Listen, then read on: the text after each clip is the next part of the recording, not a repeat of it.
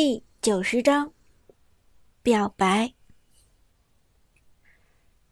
你怎么也跑出来了？看到舞姿出现在自己身后，苏哲笑着问道：“怎么只许你跑出来躲清静，就不许我也出来躲一躲啊？大家一口一个哲嫂的，喊得人家怪不好意思的。”舞姿俏皮地说，两只手轻轻勾起，放在身前。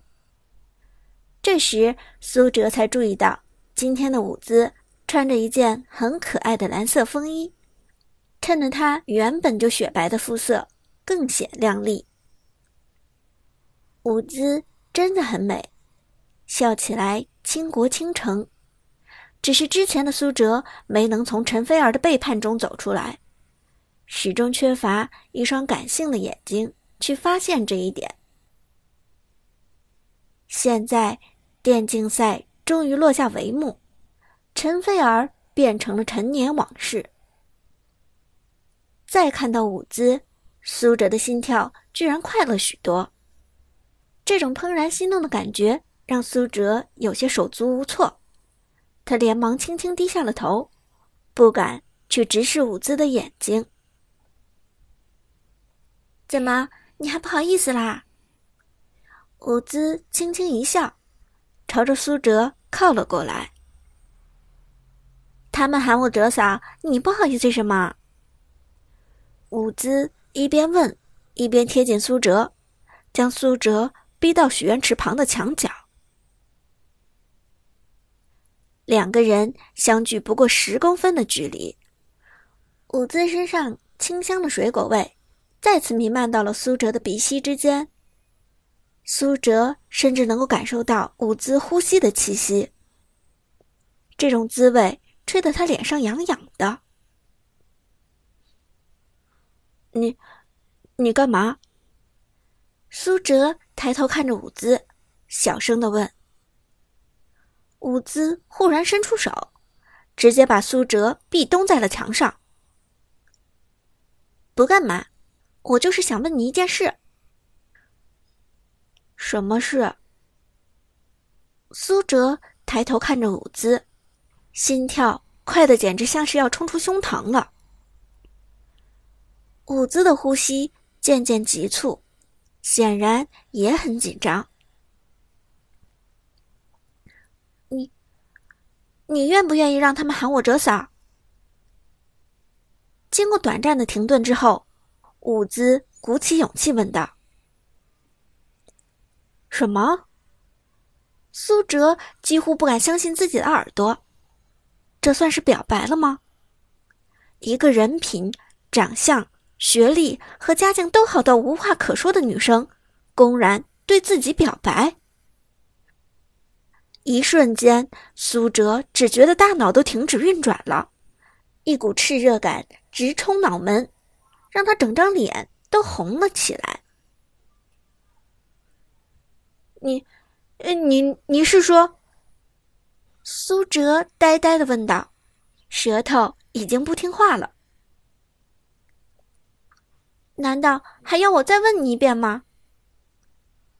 伍兹的脸颊也有些红润，漂亮的眼眸上睫毛轻轻抖动，但他还是霸气的站在苏哲面前。将苏哲死死堵在墙角。苏哲深吸一口气，现在简直比刚才比赛和韩信换家的时候还紧张。快说，到底是不是男人？舞姿不耐烦的催促道，脸颊已经红得像是熟透的苹果。我，苏哲终于鼓起勇气。点头说道：“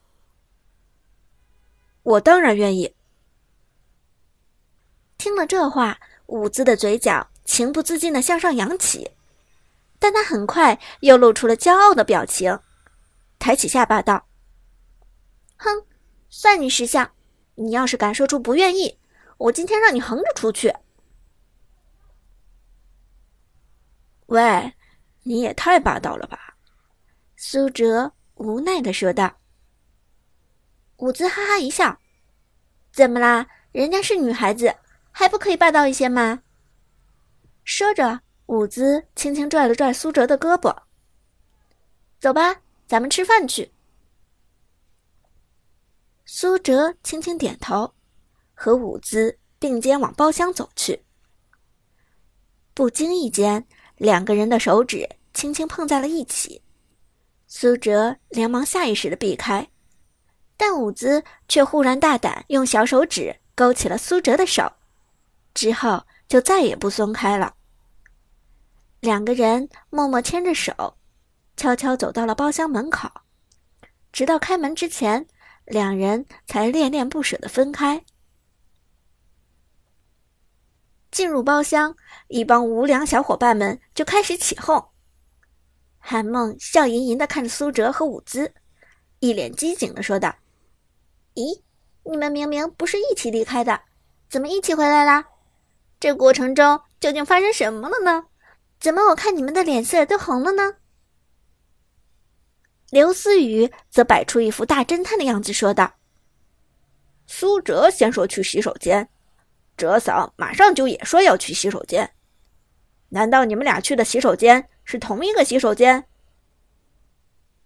陈天野则直白说道：“我看这两个人根本不是去洗手间，而是背着咱们去说悄悄话去了。”马海龙立即表示赞同：“没错，没错，这两个人一定去私会了，要不然脸色怎么都红了呢？”苏哲多少有点腼腆，咳嗽一声。坐下不说话，伍兹则红着脸道：“哼，别忘今晚上谁买单！你们要是不给我收敛点，小心我转身走人！”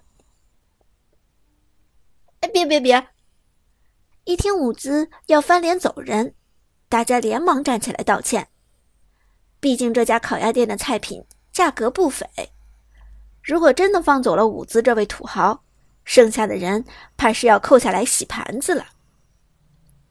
闹了一阵儿，烤鸭终于端上来，大伙儿吃的不亦乐乎，很快就干掉了一整只鸭子。第二只鸭子刚上来，苏哲的手机忽然响了起来。虽然很不情愿，但苏哲还是离开座位接听了电话。喂，小哲。爷爷出事了。电话接通，父亲焦急的声音就传了出来。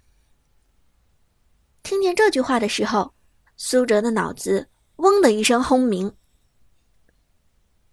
爷爷，怎么，在哪儿？出什么事了？苏哲已经变得语无伦次，拿着手机的手颤抖起来。刚刚送进医院。你赶紧过来吧。”苏哲父亲沉声说道，他的情绪显然也很不稳定。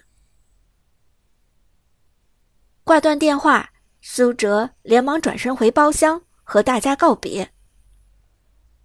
对不起，我家里出了点意外，先告辞了。伍兹吓了一跳，连忙站起来问道：“怎么了？需要我帮忙吗？”大家也都很紧张，纷纷询问情况，但苏哲却没时间解释，拿起衣服，歉意的对大家点点头：“明天再说吧，对不起。”从烤鸭店出来，苏哲特地打了辆车往医院赶去。寒风吹拂着夜晚的街道，空气中的温度冷得让人发抖。坐上出租车，苏哲的脑海中不禁回想起爷爷的模样来。那是一位慈祥的老人，一双眼睛总是和蔼的眯着。爷爷上了年纪，这些年身体一直不好。去年春天生了一场大病，一直养到秋天才好。今年好不容易平安到现在，谁想到却又忽然传来了噩耗。苏哲现在最担心的就是这位慈祥的老人有什么闪失，毕竟自己小时候是爷爷一手拉扯长大的。到了医院，已经是深夜十点。医院门口依然灯火通明，来来往往的是病人和家属。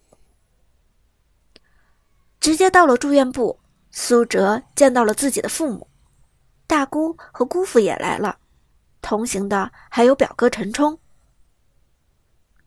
爸，爷爷怎么样了？苏哲紧张问道。脸色已经惨白。唉，现在稳定了。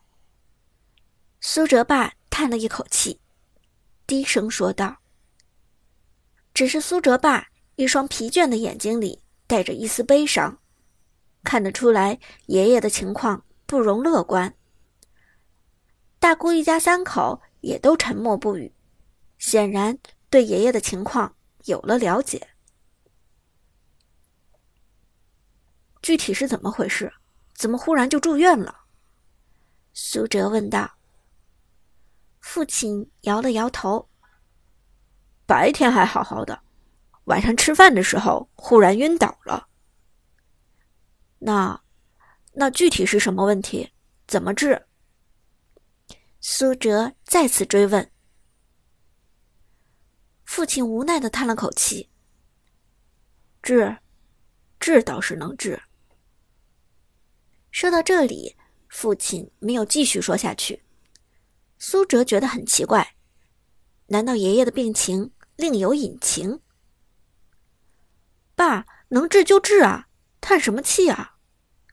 苏哲往病房中看了一眼，看到自己衰弱的爷爷已经昏睡过去。苏哲爸没有再说话，只是不住的摇头。这时，大姑走了过来，拍了拍苏哲的肩膀：“小哲，有的事情你还小，不明白。什么不明白？什么事情我不明白？”苏哲回头看着大姑问道：“大姑，什么事情？跟我说清楚。”大姑苦笑一声，朝着苏哲妈使了个眼色。苏哲妈走过来，轻轻搂住苏哲，小声说道：“孩子，生老病死是人之常情。你爷爷岁数不小了，也到了该走的时候了。这个病倒也不是不能治，只是治起来费时费力，还要花好多钱。我们觉得，既然爷爷老了，就不如认命吧。”